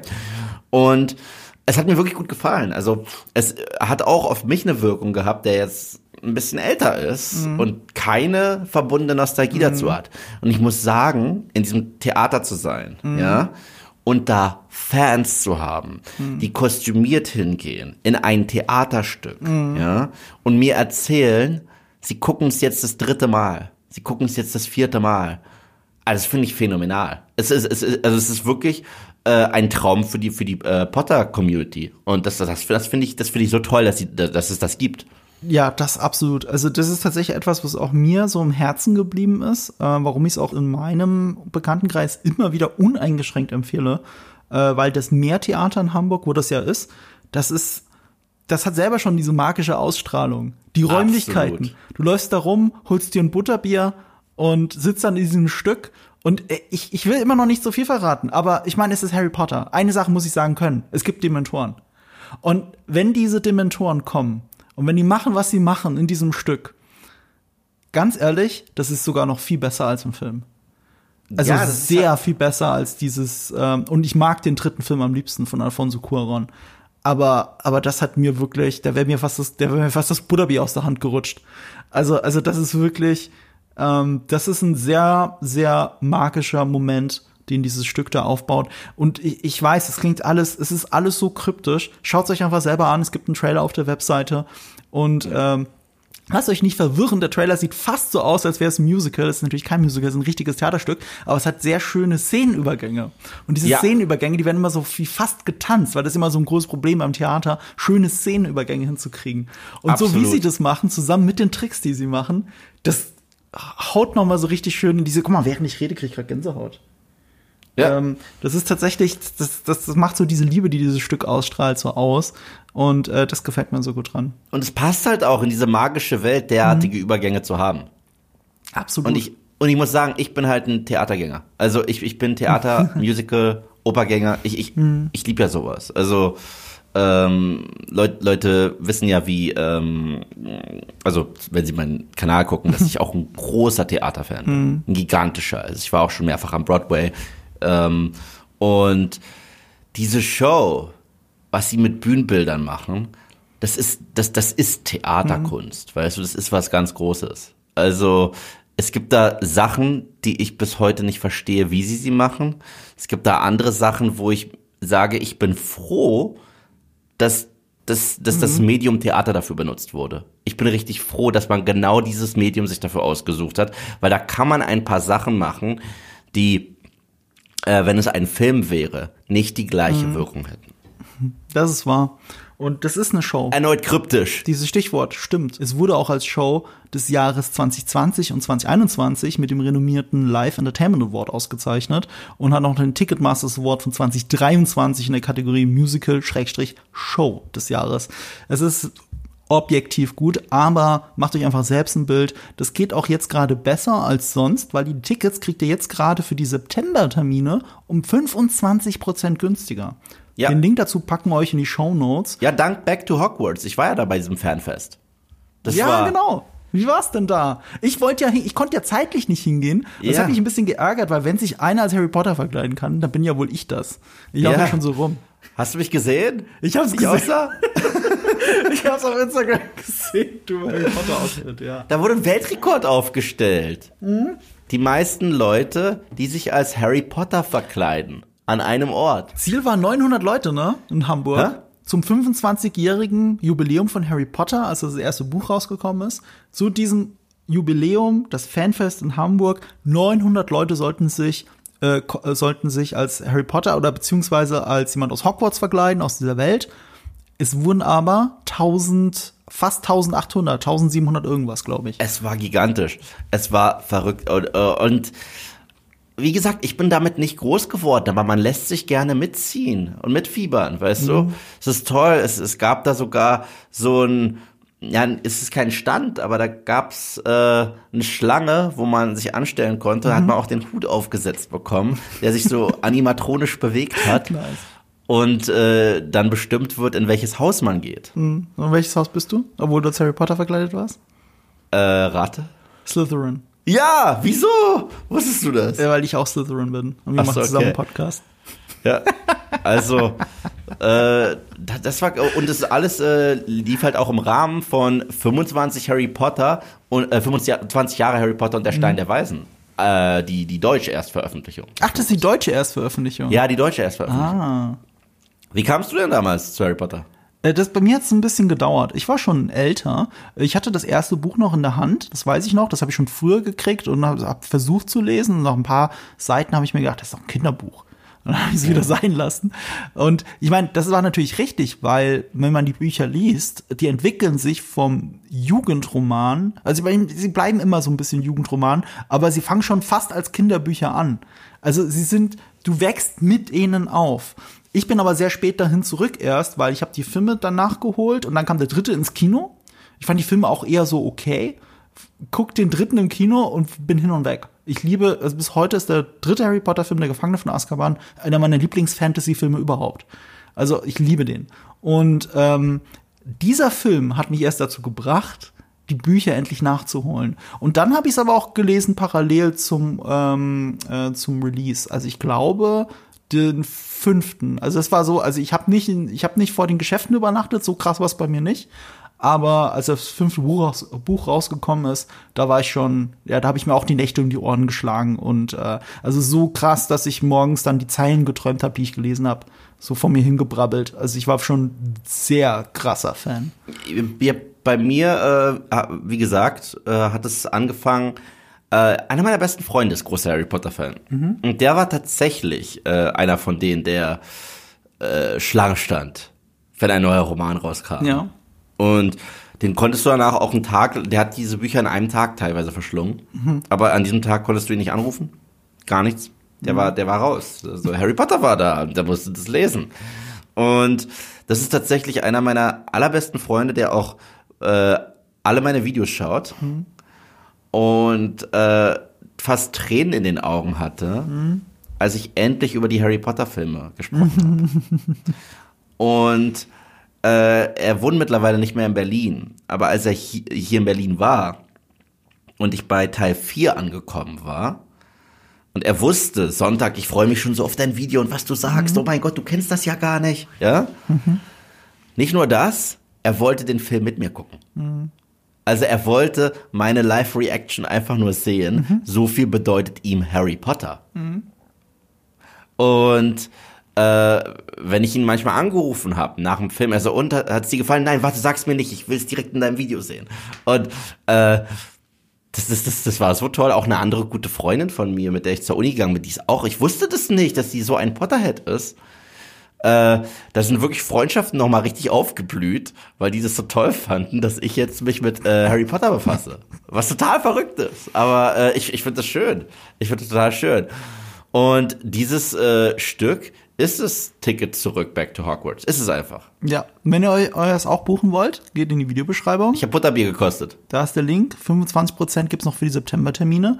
Und damit beenden wir jetzt endlich die Werbung, was äh, auch ein bisschen sinnbildlich ist, weil wir verkaufen keine Werbezeit. Wir verkaufen nicht, uh, wir reden jetzt zehn Minuten über Dingsbums. Ja. Wir haben uns einfach gerade eine Zeit verloren, ausgerechnet bei Harry Potter und das verwunschene Kind. Augenzwinker. Ähm, ja, reden wir über nicht Zeitreisen, aber Weitreisen in Ahsoka. Ja, komm, frühstücken wir es ab. Ähm, aber wir müssen kurz über Dave Filoni reden. Wir haben zwar schon viel über ihn gesagt in unserem Boba Fett Podcast, in unserem Mandalorian Podcast, aber ist es nochmal wichtig herauszustellen, dass er als der quasi Ziehsohn von George Lucas und äh, Mitcreator von äh, Clone Wars, äh, Creator von Rebels, ähm, nicht der Creator, aber gefühlt der zweite Showrunner von Mandalorian jetzt hier endlich seine eigene Serie macht. Was auch ein bisschen zu meiner Enttäuschung vielleicht ein bisschen beiträgt, weil ich finde, seine Mandalorian-Folgen sind mit die besten. Auch die, mhm. die er geschrieben hat, sind mit die besten äh, aus dem Mandoverse. Und ausgerechnet die, also er hat hier die Öffnung, äh, ich glaube, er hat, ich glaube, er hat sogar alle geschrieben von den dreien, die wir schon gesehen haben. Und er hat also nur bei der ersten Regie geführt. Ich war nur schockiert herauszufinden, wer Regie geführt hat bei der dritten Episode. Ja, der, der gleiche wie bei der zweiten, aber ich kannte den nicht. Kennst Seth Green. Das ist der Seth Green. Seth nee, Green. das ist Steph Green, heißt der Regisseur. Das ist nicht Sicher? Seth Green. Das ist Steph Green. Nee, nee, nicht mal das. Es ist eine sie. Stephanie. Oh. Steph so, Green. Und sie kennt man von Watchmen. Oh, jetzt sehe ich gerade. Steph Green. Ach und so, okay. äh, Book of Boba Fett. Oh, und ich ziehe alles zurück. Ich ziehe alles zurück. Ich, ich, ich war gestern ein bisschen müde. Ich, ich dachte, ich hätte Seth Green gelesen. oh, sie hat auch Elbert gemacht. Ja. Das fand ich mal ganz gut. Aber äh, Elwood Q, das habe ich noch nicht gesehen. Äh, Generation Q. Okay, also äh, Steph Green hat die äh, Folgen 2 und 3 gemacht. Wobei ich glaube, von den drei Folgen jetzt mal, ich glaube, die zweite sogar von ihr dann äh, mit am besten fand. Äh, ausgerechnet die von Dave Filoni nicht. Äh, da muss ich auch gleich bei einer Figur sagen, was er da als Regisseur für mich einfach komplett verkehrt gemacht hat und damit seine Schauspieler einfach vom Bus wirft. das äh, sag ich gleich. Ähm, aber an für sich, Dave Filoni ist einfach ein herzensguter Typ und für viele der Messias der, äh, der Star Wars vor allem Bösen, was äh, das böse Disney äh, mit Star Wars macht, äh, rettet. Und ganz so ist es dann vielleicht dann auch doch nicht, zumindest meiner Meinung nach. Aber äh, ich meine, unabhängig von Ahsoka, dass du es jetzt besser findest als ich, du findest ja auch jetzt nicht Mendo Staffel 3 oder Book of Boba Fett jetzt uneingeschränkt geil. Und da ja. war ja Dave Filoni auch dabei. Oder ein gewisser Episode 8, bei dem er mitgearbeitet hat. Wollen wir noch mal kurz erwähnen, dass Dave Filoni auch bei den nee, Sequels beteiligt war. Ich, ich finde, Dave Filoni, seine Stärke mhm. ist auch die Stärke, die Lucas hatte. Und mhm. die fehlt mir bei all den anderen Regisseuren ohne Ende tatsächlich. Und das sind nicht zwingend super Drehbücher, aber es ist Worldbuilding. Mhm. Ich finde, die Star Wars-Welt fühlt sich nirgends so belebt an. Mhm. Einfach so, es gibt weirde Informationen, die ich gar nicht gebrauche. Aber ich finde es toll, dass es sie gibt. Da würde ich weißt höchstens du? dagegen halt, ich gebe dir an für sich recht, aber ich würde dagegen halt Tony Gilroy und Andor ja, ja, gut. Die, da, da, da, da, hast du auch recht, da hast du auch recht. Aber so im Gesamten, ähm, Wir, wir waren ja davor bei Clone Wars auch. Mhm. Äh, ich wollte es nie gucken. Ich, äh, ich hatte genug von den Prequels. Mhm. Ja, ich habe da drei Filme mit verbracht, danke, nein. Und alle meinten, ah, es macht die Prequels so viel besser. Ich so, ich brauche aber keine Serie gucken, um andere Filme, die ich mittelmäßig finde, eventuell ein bisschen besser zu finden. Ja. Und da sind wir genau wieder dabei mit, äh, ach so, soll ich jetzt eine Serie gucken, um anderen Filmen besser Mhm. Aber es hat funktioniert, musst du zugeben. es hat funktioniert, aber das ist nicht der Grund, warum ich am Ball geblieben bin. Ja. Denn wenn Clone Wars nicht an sich gut gewesen wäre, Ja. hätte ich aufgehört. Genau. Und es war wirklich toll. Es war unfassbar toll. Und da ist das, was ich so ein bisschen in diesem, gerade in der Sequel-Trilogie vermisst habe. Die Welt ist so gut etabliert. Diese facettenreiche Welt ist so gut etabliert. Weißt du? Und da ist auch eigentlich eine Serie ein besseres Format noch dafür als Filme. Weil du kannst da halt wirklich so wild rumspringen und so unterschiedliche Elemente zeigen. Du kannst Episoden haben, die sich den Klonen widmen. Du kannst Episoden haben, die so weit weggehen in eine magische Richtung, in eine mythologische Richtung, in eine politische Richtung. Du kannst so viel erzählen und das haben die halt auch alles gemacht. Deswegen fand ich auch diesen Anthology-Charakter so cool von der Show. Und Rebels, damit musste ich dann erneut warm werden. Weil Rebels war so die kinderfreundliche Version von Firefly. Was witzig ist, Firefly war inspiriert von Star Wars und hat Solo Millennium Falcon und hat dann Rebels beeinflusst. Das heißt, Zirkelschluss, wie Marco sagen würde. Achtung, Spoiler, wir sind ja im Spoiler-Part. Ich sag's nochmal, Spoiler, Spoiler, Spoiler, weil jetzt sage ich eins, was nicht mal so ein großer Spoiler ist. Ich musste auch an Firefly natürlich denken in der dritten Episode, als Ahsoka mit dem Weltraumanzug einfach auf, das, auf dem Schiff rum, rumlief. Ja, Das war natürlich voll Firefly, ähm, als, weil Firefly hat ja auch keine Bewaffnung. Und hier war das so, dass das Schiff nicht feuern konnte. Also sind sie im Raumanzug einfach auf das Schiff gestiegen mit Waffen. Ja, ähm, Firefly ist, äh, ist bis heute der Wahnsinn. Ähm, und äh, das ist für mich die Stärke eines Filonis. Ähm, absolut. Es ist so ähnlich. George Lucas ist am besten, wenn er diese wilden Einfälle hat. Diese Ideen, die hat nur er. Diese Ideen, die hat nur er.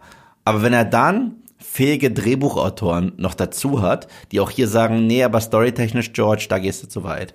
Oder das ist, das funktioniert nicht so gut. Weißt du, diese Symbiose aus Georges wirklich Geniekopf, der sich diese Welten ausdenkt, aber dann noch fähigen Drehbuchautoren, die was noch draus machen. Weißt du, diese Symbiose, das ist für mich das beste Star Wars. Das ist für mich das beste Star Wars, das es gibt. Ähm, und zumindest habe ich jetzt mit Filoni wieder diese Welt, die ich so liebe. Und ich hatte äh, in den Sequels das Gefühl, die Star Wars Welt wird kleiner. Ich hatte wirklich das Gefühl, sie wird kleiner. Äh, oh, das ist ein, das ist ein neuer Tatooine. Aha. Oh. Ich bin, da bin ich echt bei dir. Also, da, ich, du wirst mich nicht gegen dich argumentieren. Das fand ich alles sehr schön gesagt von dir. Also, also, also ich weiß noch, wenn ich eine Sache an den Prequels liebe, ist diese Detailverliebtheit, was für wilde neue Welten es gab. Und die sind alle unterschiedlich. Und da sind echt selbst in die, da gibt's so random Vehikel, ich weiß nicht mal, wie die funktionieren. Oder random Spezies, ich weiß nicht mal, was die sind. Aber ich find's toll, dass es sie gibt. Weißt du? Nichts davon wirkt, äh, wie Abziehbilder von irgendwas. Da hat sich jemand richtig Gedanken gemacht. Und das finde ich so toll. Und das, das, das, das hat für mich Star Wars so extrem lebendig gemacht. So, so lebendig gemacht, wie es nicht mehr war seit der Cantina Bar in äh, dem originalen Star Wars Film. Da gibt's, weißt du? Aber da finde ich jetzt, äh, um auf Ahsoka zurückzukommen, da die Serie teilweise die Antithese, weil äh, du hast ja so schön gesagt, die eigentlich sieht sie gut aus. Ne? Also wenn du jetzt einzelne Shots nimmst, sieht sie viel besser aus als Kenobi. Ja. Aber noch mehr als bei Ken Kenobi, und da hat man es schon sehr gespürt, spüre ich hier einfach die ganze Zeit The Volume. Die Leute sind so statisch in dieser Serie, so sehr mit Rumstehen beschäftigt und miteinander reden, dass ich das Gefühl habe, ich sehe die Leinwand, obwohl man sie nicht sieht. Ich merke The Volume nicht, aber ich merke, ähm, Ich merke total. aber ich, The, The Volume habe ich total gemerkt bei Kenobi. Also richtig krass, weil da war allein der Abstand zu den Hintergründen so komisch. Mhm. Ja. Aber ähm, hier merke ich seltsame Regieentscheidungen und Regieanweisungen. Und zwar viele Charaktere verhalten sich statisch. Deswegen wirkt alles steril und Mhm. Ja, geleckt genau. wie an einem Set. Aber das kannst du gar nicht dem Set und der Technik zuwerfen, sondern es, äh, oder Entschuldigung, Ich glaube, das, das bedingt sich gegenseitig. Das glaube ich wirklich. Ja, klar. Also, du, du hast ein, du hast eine Einschränkung bei The Volume. The Volume ist auch nicht 360 Grad. Ich weiß, ich weiß, schießen. aber, aber es gibt ja Gründe, also, guck mal, als du Ahsoka hattest, Mhm. äh, in Mando und in Boba Fett, da wurde ja auch auf The Volume Mhm. gesetzt. Und ich finde, da war es genauso sichtbar, wie es bei Ahsoka ist. Also, das ist für mich so das gleiche Level etwa. Mhm. Mando, äh, Boba, also rein inszenatorisch ist das sehr ähnlich. Mhm. Ähm, bis auf diese wirklich toll inszenierten äh, Western-Allüren in Boba, die ja wirklich gut waren. Also wenn er so ein Cat Bane aus der Mhm. schummrigen Western-Luft kommt, dann ist das schon cool. Ähm, aber Was eine Dave Filoni-Folge war, ne? ja, aber Ahsoka selbst, ja, läuft nur noch rum wie eine Actionfigur, die die Hände verschränkt hat, die die Arme verschränkt hat. absolut. Da muss man mal drauf achten. Also allein, wie selten hat sie ihre Hände einfach an den Seiten. Und Hera Syndulla hat ihre Hände immer an der Hüfte. Nee, auch in Also der dritten, Folge, immer so in der in dritten Folge auch nur verschränkt. Okay, in der verschränkt dritten, auch, aber äh, die stehen halt rum. Und, und da denke ich mir, hä? Und, und das finde ich ein bisschen schade, weil äh, Harrison Dula, ich habe jetzt zumindest in der dritten Folge, wir sind, wir sind ja im Spoiler-Part, ne? ja, Also zumindest ihren Sohn Jason kennengelernt, ja. was ja eine äh, Anspielung so ein bisschen ist auf den Sohn von äh, Han und Leia in dem originalen äh, Kanon, der ja jetzt Legends ist.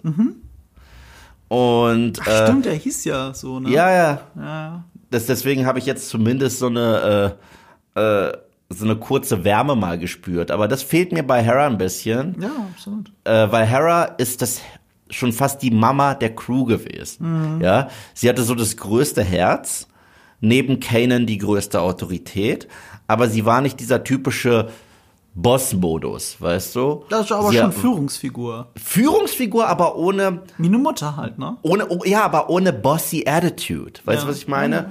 Es, es gibt, du kannst ein Boss sein und du kannst bossy Ja, sein. du kannst halt natürliche Autorität besitzen, die jeder respektiert. Genau.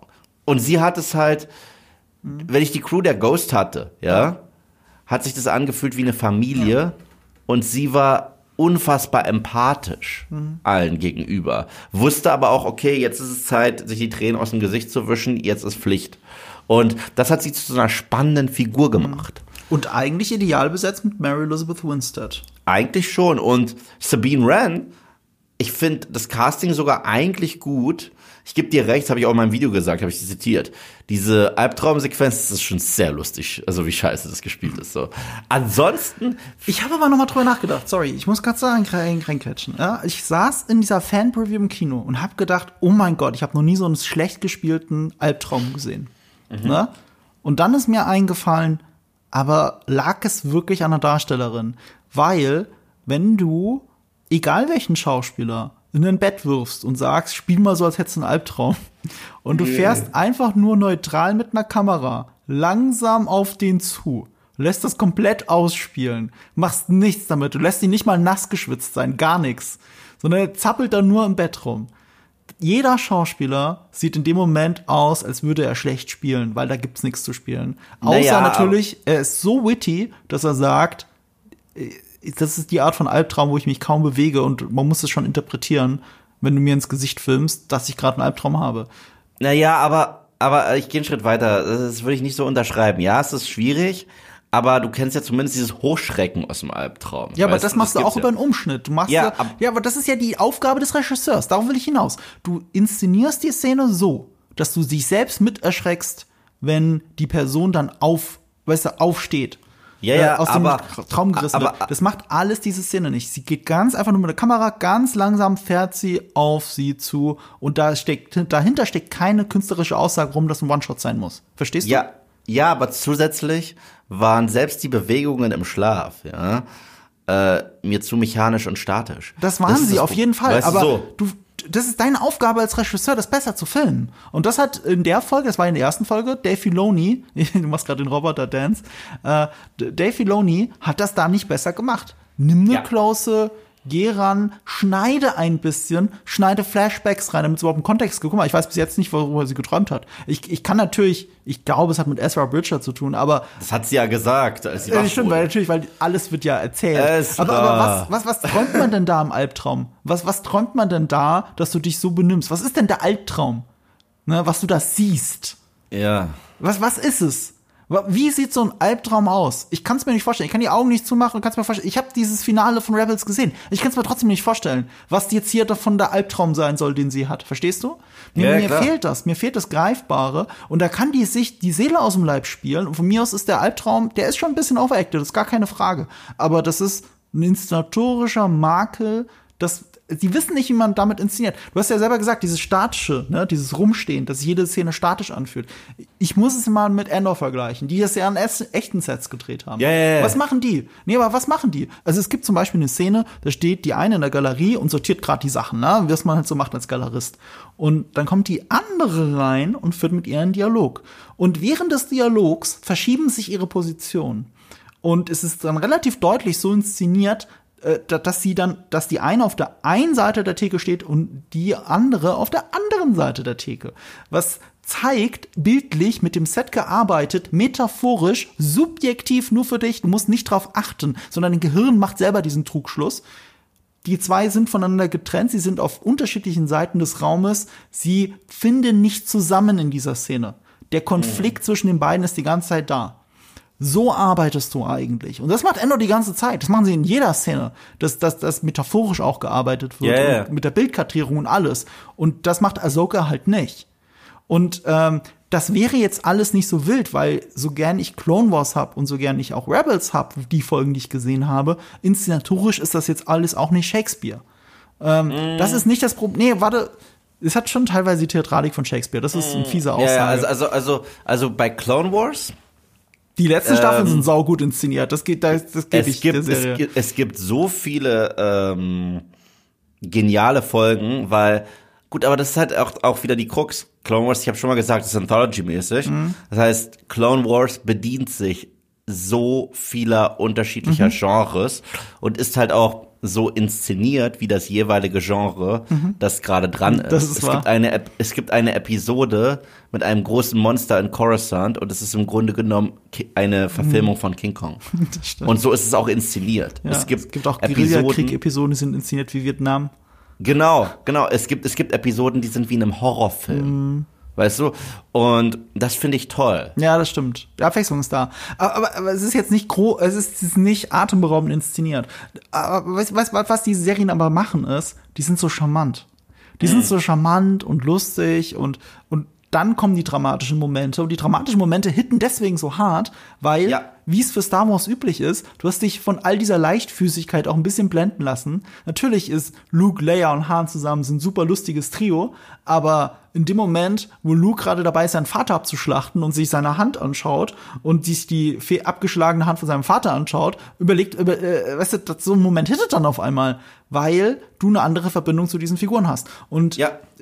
äh, klar, Ahsoka als Serie profitiert davon, dass ich äh, Clone Wars gesehen habe und dass ich Rebels gesehen habe. Ne? Der, der Part fehlt mir zu einem gewissen Teil trotzdem. Ähm, aber mir fehlt so ein bisschen diese Leichtigkeit. Diese Leichtigkeit haben diese drei Episoden für mich an zwei Stellen. Oder nicht an zwei Stellen, an einer Stelle und an einer Person. Chopper. Chopper in der Interaktion mit Hera, als sie diesen Frachter verfolgen. Als ich das gesehen habe, dachte ich, mein Gott, ich wünschte, die ganze Serie wäre so. So ein bisschen leichtfüßiger, ein bisschen mehr ähm, diese witty Dialoge, ein bisschen mehr ein Druide, der einfach nur auf seine Umgebung reagiert. Das ist tatsächlich was, hat mir in dem Moment so Spaß und Freude bereitet und war auch ein schöner Fallback zu Rebels zu, und zu äh, für Fans generell, weil du weißt ja, Chopper ist der größte Massenmörder im Star Wars Universum. Deswegen war alles, was er gesagt hat und wie er gehandelt hat, war eigentlich ganz lustig, dass ihm egal war, dass das Schiff auf die Stadt kracht und so. Das ist ja so ein Augenzwinkern in Richtung Fans und das ist halt charmant und schön. Und die andere Person ist halt der von David Tennant gesprochene äh, Huang, der Druide Wusstest du aus Clone eigentlich, wer Wars. Chopper spricht? Äh, ich wusste es mal und hab's wieder vergessen. Jetzt sag's mir bitte. Dave Filoni, Filoni ne, selbst. Filoni, ja. Und vor allem, er spricht ihn so, dass man ihn versteht. Weil es nicht nur Gepiepse ist, es ist wie, als hätte er einen Satz gesagt und es wird vernuschelt. Es ist wie Kenny aus South Park. Wenn du Ja, genau, genau. hinhörst, wenn du ganz genau hinhörst, dann äh, hast du es. Ja, du verstehst sie. Das macht es eigentlich noch mal charmanter. Ja. Ähm, und David Tennant spricht das natürlich auch fantastisch, der Doktor. Oh ja. Ähm, ist, ist und- auch mein Lieblingscharakter bisher. Ja, also, meine äh, auch. Der ist toll. Der ist ganz toll. Ja. Ich, äh, es war so ähnlich wie in Rogue One war mein Lieblingscharakter auch der äh, K2SO. Ja, warum auch nicht? Das war ja auch Also- der aus Firefly, der, äh, wie heißt der nochmal? Äh, Pilot. Oh, ja, hier, ähm, äh, Wash. Wash. Aber wie heißt der Darsteller nochmal? Ich komme jetzt gerade nicht drauf. Oh Aber Gott, das muss ich nachgucken. Ich bin so blöd. Wieso weiß ich das denn gar nicht? Der hat auch das Hühnchen in Moana gesprochen. Ja. Oder ein Dodgeball Dieses- hat er mitgespielt. Ja, als Pirat. Toller Film. Patches O'Houlihan. Äh, warte, ich sag's dir gleich. Es geht ja nicht, dass ich das gerade vergesse. Alan Tudyk, Alan natürlich. Tudyk, natürlich. Ja. Ja. Seine Ähm, Frau hat die Choreografie in Peacemaker gemacht, die intro ja, ich weiß, ich weiß, ich weiß. Darüber haben wir ganz lange geredet. Ich weiß, äh, hört da gerne rein, weil Peacemaker eine so viel bessere Serie ist als Ahsoka. ähm, was mir ein bisschen fehlt bisher, ist tatsächlich die Dynamik komplett zwischen Baylan Skull und Shin Hati. Das ist echt eine freche Sache. Also nicht nur, weil der große verstorbene Ray Stevenson hier so, also er wird nicht mit Füßen getreten, ne, das will ich nicht sagen, aber, aber er hat halt so viel Potenzial. Also wer Rome gesehen hat, weiß, oh, Und sie finde ich echt keine gute Schauspielerin. Das muss ich leider sagen. Sie finde ich echt ist der Weak Spot. Sie und diese Morgan Elsbeth, die sind beide ganz schlimme. die sind halt beide mit Weak- Starren beschäftigt, ne? Ja, aber nicht nur Starren. Also es ist Doch mit äh, Starren, wirklich mit Starren. ja, aber mit Das ist der Gesichtsausdruck, von dem du geredet hast. Ja, Die Crazy Eyes. Sie reißt Ja. die Augen einfach die ganze Zeit auf. Achtet mal drauf. Sheen hat die ganze Zeit die Augen aufgerissen. Also, also bei Shin Hati, die reißt sie ja auf die ganze Zeit. Es gibt diese Szene, wo sie Mhm. im Cockpit ist, in der dritten Folge. Und es würde mich nicht wundern, wenn das eine Aufnahme wäre und immer wieder reingeschnitten würde. Weißt du, woran sie mich die ganze Zeit erinnert? An Scott Pilgrim vs. The World, an die Drummerin. Ja, ein bisschen.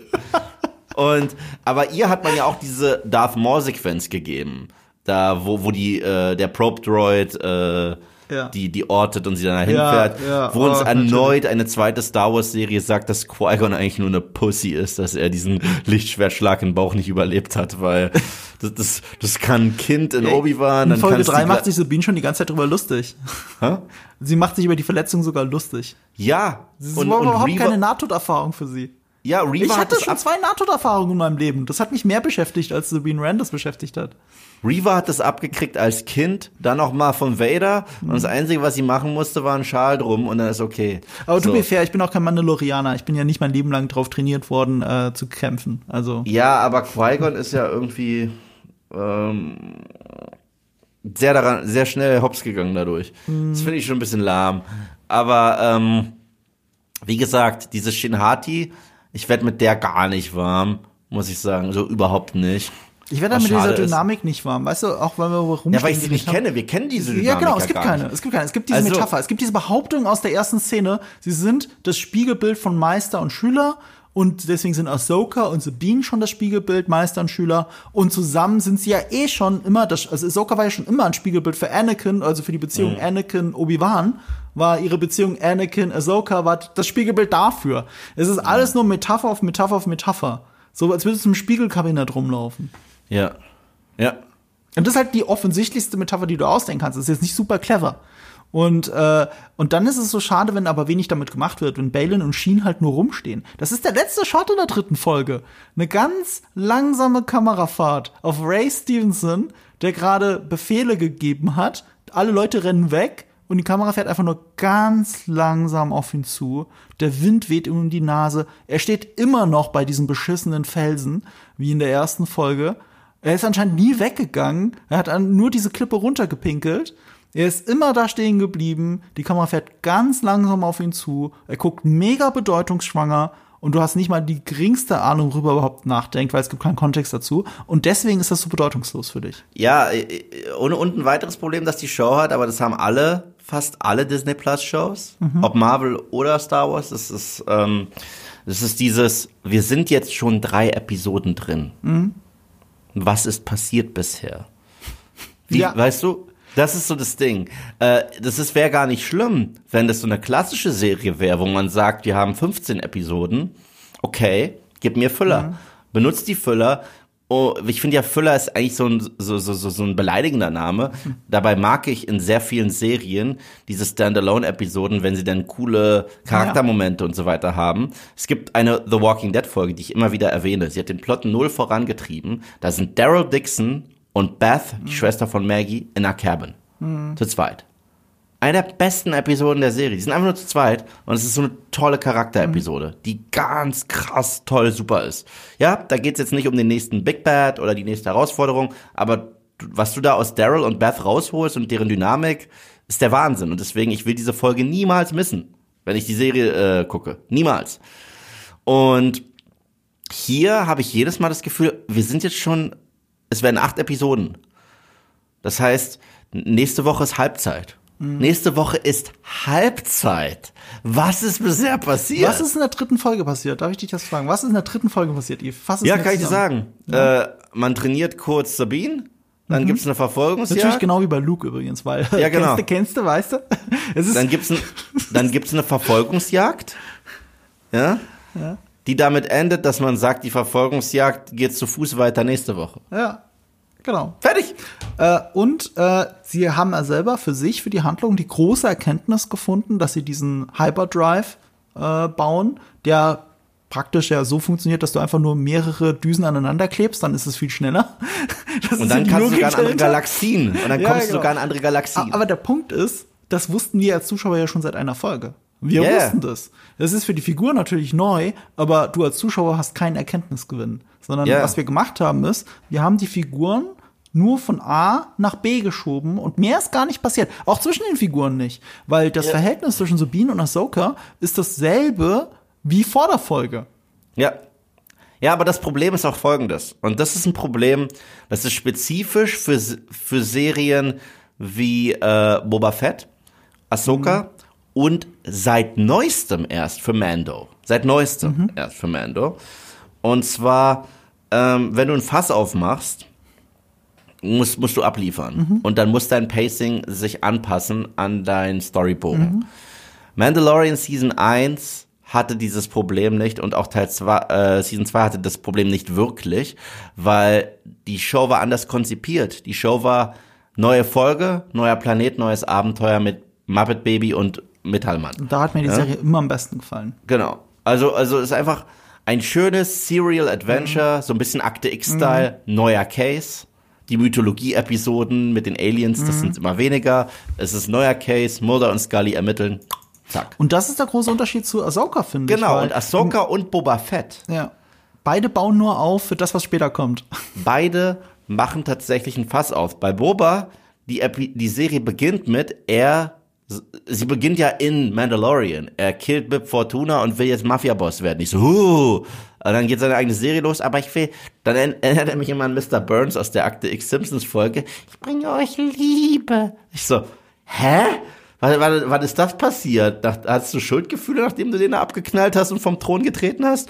Hä? Aber okay. Und dann passiert nichts mehr. Dann passiert einfach nichts mehr, außer dass er rumläuft und alle ihm sagen, du bist alt und doof und er stimmt, ich bin alt und doof. Und fertig. Dann kommt Mando und dann ist er alles besser. Und, ähm, und in Mandalorian haben sie ein Fass aufgemacht in Season 3, indem sie gesagt haben, ja, dieses äh, Mando Case of the Week Ding, das geht jetzt nicht mehr, weil jetzt geht es tatsächlich um das Zusammenführen der mandalorianischen Splittergruppen und er muss erst seine Taufe haben und hat da, und dann haben kleine Mandalorianer ihre Bar Mitzwa und mal gucken, was da noch alles wird. Und dann gehen wir doch back to the basics. Wir haben uns im Kreis gedreht. Und am Ende endet es damit. Und nächstes Mal gibt's neue Abenteuer mit Baby Yoda und Mando. Okay. Aber im krass. Hintergrund immer noch den Plot, weil der Hintergrund bereitet auch Thrawn Genau, vor. der Hintergrund ist Something weird out there is. so. Und The shroud of the dark side has fallen, begun. The Clone Wars 2.0 has. So, und ähm, das gleiche haben wir jetzt hier. Thrawn, Thrawn, Thrawn, Thrawn, Thrawn. Und ich muss jetzt halt auch sagen, der Name Thrawn ist gefallen vor drei Jahren. Drei Jahren 2020. in Mandalorian Season 2. Ich glaube, ihr müsst nicht mehr teasern. Es ist jetzt drei Jahre her. Warte, du kannst ja jetzt ausrechnen, weil du hast ja einen Trailer gesehen. Du siehst, dass der Thrawn da über eine Brücke läuft. Also Ja. wann kommt er vor in dieser, weißt du, meine Prognose ist höchstens Vorletzte drittletzte Folge, eher vorletzte. Es läuft auf ein Finale hinaus, das nur dich auf Avengers, also Mando Avengers Das ist Wiedergutmachung für Somehow Palpatine returned. Mhm. Weil, weil, weil das Somehow ist ja, ist ja tatsächlich das Ding. Wie? So. Why is he back? Because. Okay. Und äh, sagen die aber, Thrawn haben wir angeteasert, oder? Ja, seit drei Jahren, reicht. So. Ja, irgendwie ist es die Antithese dazu. Das gebe ich Es zu. ist die absolute ich weiß nicht, Antithese. Ich weiß nicht, ob es so viel besser ist. Äh, es ist besser als. Weißt du, was ich mag an, an diesem ganzen Scheiß mit, mit dem Imperator? Ich mag nur den ersten Satz. The Dead speak. Nein, äh, tatsächlich, weißt du, was ich mag? The Dead Weißt du, ich mag? Ist nicht schlecht. Ja, Ian McDermott. ja der ist halt Also, sowieso super. Okay. Er ist immer gut und er, jeder einzelne Satz in Rise of Skywalker aus seinem Mund Hm. ist Poesie. Egal wie blöd er ist. Weil, weil, weil der Typ ist einfach so toll. Ich meine, er rotzt den gleichen Satz runter, den es in Episode 3 gab, um zu erklären, wieso er da ist. Und er sagt im Grunde genommen, something, something, magic. So. The dark side of the force is a pathway to many abilities some consider to be unnatural. Ach so, deswegen. Okay. Keine weiteren Fragen, euer Ehren. So. Die Frage ist natürlich, ähm, ob sie dann Thrawn wenigstens gerecht werden, weil äh, du kennst den Rebels Thrawn hauptsächlich. Ja. Und an dem wird ja immer gerne kritisiert, dass er eigentlich nicht so sehr dem Bild von Timothy, Tha äh, Timothy Zahn entspricht. Ähm, der ist ja mehr, also ich, ich mag, ich mochte den Vergleich, den ich mal irgendwann gelesen habe, dass er eigentlich wie ein Sherlock Holmes ist oder ein Moriarty Mhm. ohne den Wahnsinn. Ähm, ihr müsstet euch vorstellen, eigentlich ist es Benedict Cumberbatch. Dann kann man sich es ein bisschen besser vorstellen, aber dann würde wahrscheinlich Khan bei rauskommen. Also dann, dann halt nicht so. Aber das ist eigentlich Thrawn. Und in Rebels ist er halt schon auch ein Sinnbild des Versagens sehr oft, was Thrawn ja eigentlich nicht ist. Deswegen bin ich sehr gespannt, ob sie ihn einfangen können, diesen Geist. Ich meine, ich finde es cool, dass sie ihn mit Lars Mikkelsen besetzt haben, der ihn schon gesprochen hat. Der Bruder von Mats Mikkelsen. Ähm, und der, zumindest aus dem Trailer sieht, ja optisch äh, super passt. Warum lachst du jetzt? Sorry. Sorry. Was? Es hat, es hat mich nur zu krass an ein Failed Interview erinnert. Kennst du das? Wo irgend so eine deutsche Touri-Sendung ist und, und die Moderatorin sagt, ich bin in Island und da habe ich hier einen echten, waschechten Isländer, Länder, Henry Henryson, der Bruder von Jürgen Hurensohn. Kennst du das? Hat die sich verbabbelt oder? oder? Nein, die fand es lustig und lacht dann auch noch. Also die heißt wirklich so. Nein! Sie sagt Henry Henryson und lacht dann dazu, sagt der Bruder von Jürgen Hurensohn. haha, weißt du? Und, Okay. und, und so stellt sie den vor.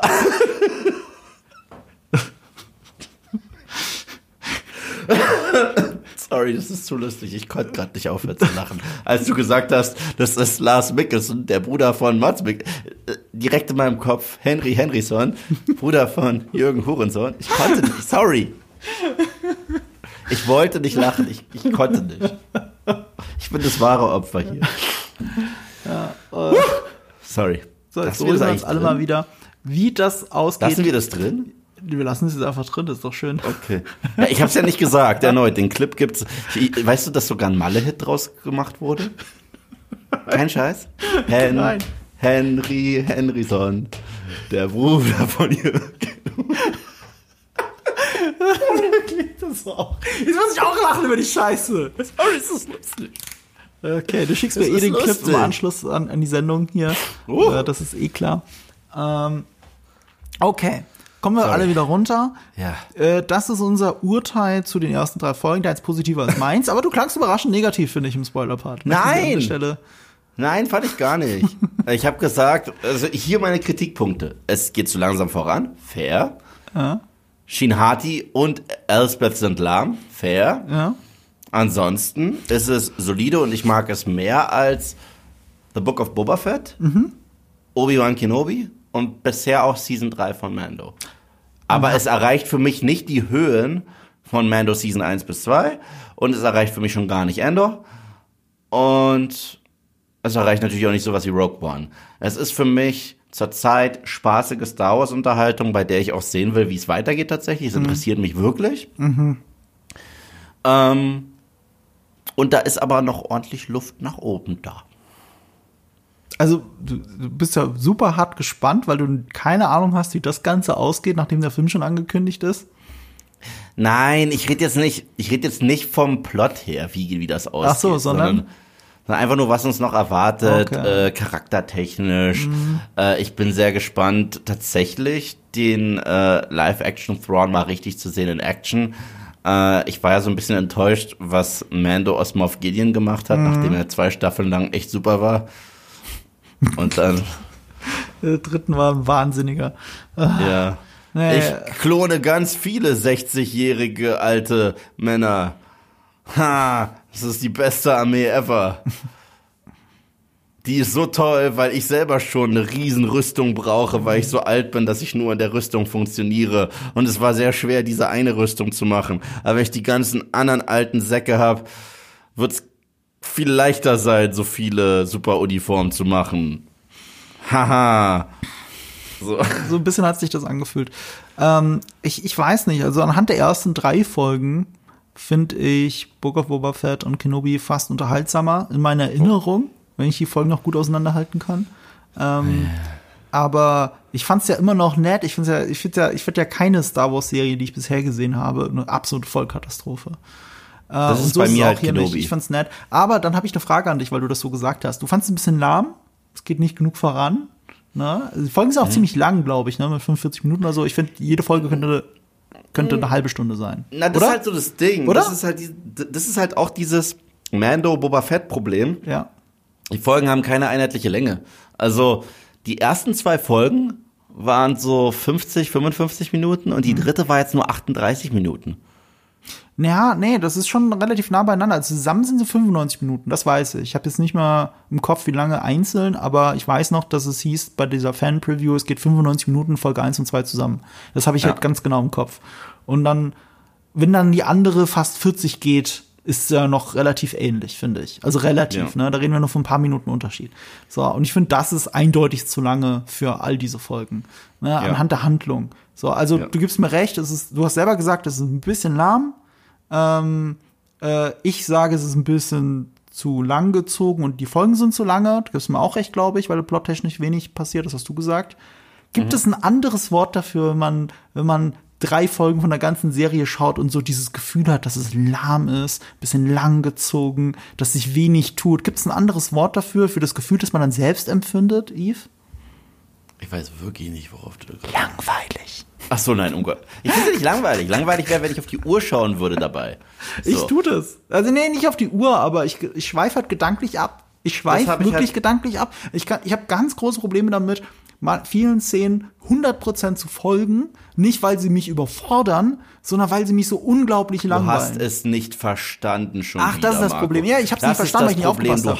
Das du hast es nicht verstanden, Scheiße. Marco. Geh jetzt nach Hause und mach deine Hausaufgaben und beende deine YouTube-Karriere, weil du verstehst ja nicht. Genau. Ich verstehe Ja. Shakespeare nicht. Ja, du verstehst das nicht. Das ist Shakespeare. Okay, ist aber genug gerantet. Äh, wie wir es äh, abschließend finden, das werden wir besprechen, wenn die Serie abgeschlossen ist. Wenn irgendwas krasses mittendrin passiert, dann werden wir vielleicht noch mal eine Sonderfolge reinschieben. Aber Ja. im Moment äh, sieht es so aus, als würden wir jetzt nur noch einmal über Ahsoka reden und dann mit einem abschließenden Ja. Urteil. Äh, wie findet ihr denn Ahsoka? Sagt es uns gerne auf Spotify in der Abstimmung. Ich gebe das zur Abstimmung frei mal wieder. Und es gibt wieder so fünf Stufen zwischen neutral und sehr, sehr gut und sehr, sehr schlecht. Sollte hoffentlich alles mehr oder weniger vertreten sein. Ich bin gespannt auf euer Meinungsbild, nachdem ja die Reviews überragend sind zum Teil. Muss man ja mal sagen. Also, äh, ich komme mir da schon ein bisschen doof vor. Ich komme mir nicht vor, als würde ich da komplett alleine dastehen, weil ich kriege auch viel Recht für mein Video. Aber, aber ähm, ja, das ist schon, es kommt schon eher gut an. So. Ist halt so. Dann ist das so. Dann habt viel Freude daran, mehr als ich. Und vielleicht reißt die Serie es ja noch für mich. Ja. Ähm, wenn ihr das nicht verpassen wollt, müsst ihr uns natürlich abonnieren, weil ein anderer Weg fällt mir nicht ein. Äh, abonniert uns gerne auf jeder Plattform, wo ihr uns hört. Äh, bewertet uns auch gerne auf jeder Plattform, besonders auf Spotify. Und deswegen nochmal vielen Dank von mir und von Eve für die 10.000 Likes, die ihr unserem Podcast gegeben habt. Vielen Dank. Vielen, vielen Dank, wirklich.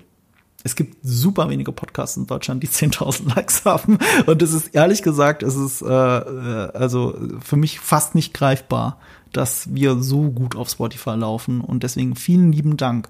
Und jetzt unabhängig von meiner ganzen Schimpftirade habe ich eine letzte Quizfrage an Eve. Weißt du, was Zack Snyders Produzent Eric Newman zu der ganzen Sache sagt, zu der, zu der ganzen Sache sagen würde? Nö. Also er, er ist überliefert mit, ähm, mit seinem Kommentar dazu, dass äh, Lucasfilm ja Zack Snyders Idee für den Film Rebel Moon Ja. zweimal abgewiesen hat, vor der Disney-Übernahme und nach Ja. der Disney-Übernahme.